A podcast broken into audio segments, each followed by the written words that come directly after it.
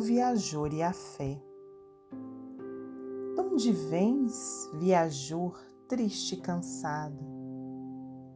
Venho da terra estéril da ilusão. Que trazes? A miséria do pecado, de alma ferida e morto coração. Ah, quem me dera a bênção da esperança, quem me dera consolo à desventura.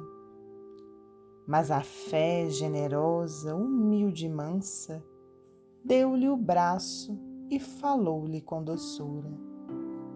Vem ao Mestre que ampara os pobrezinhos, que esclarece e conforta os sofredores, pois com o mundo uma flor tem mil espinhos, mas com Jesus um espinho tem mil flores.